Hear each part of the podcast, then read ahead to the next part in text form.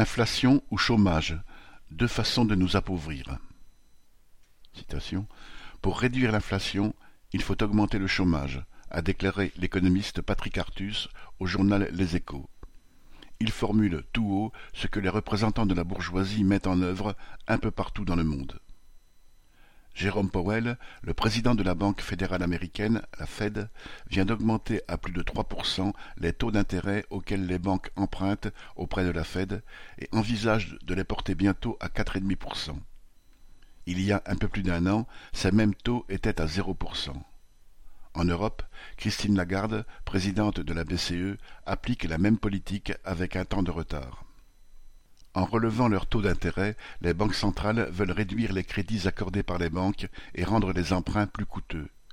Cela concerne les États, les entreprises et les ménages. Leur but explicite est de ralentir le marché en réduisant la demande de tous les biens, produits manufacturés ou biens immobiliers. Ils espèrent que les prix baisseront, faute d'acheteurs en nombre suffisant, les particuliers ne pouvant plus emprunter pour acheter un logement ou une voiture. Avec des taux en hausse, les entreprises, petites, moyennes ou grosses, mais moins rentables, trouveront plus difficilement des crédits pour investir. Elles réduiront la voilure ou feront faillite. Dans tous les cas, elles supprimeront des emplois. Davantage de chômage et de préférence des chômeurs peu ou pas indemnisés, cela obligera tous les travailleurs à accepter des salaires plus faibles, mettant les patrons en position de force pour refuser des augmentations. C'est l'objectif réel de la politique des banquiers centraux. Quant à la montée brutale des prix, il n'y a pas besoin de faire tourner les tables pour l'expliquer. Elle résulte d'abord et avant tout du choix de quelques capitalistes en position de monopole dans l'énergie, le transport maritime et d'autres secteurs, d'organiser la pénurie pour faire monter les prix et engranger des surprofits.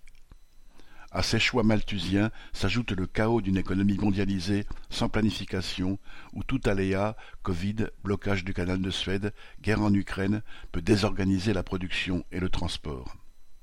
Tels les médecins charlatans mis en scène par Molière, les guillemets experts du XXIe siècle, totalement démunis pour soigner et réguler l'économie capitaliste à l'agonie, mais dévoués à leur maître, ne connaissent que deux remèdes, la purge et la saignée et c'est toujours aux classes populaires qu'il les inflige.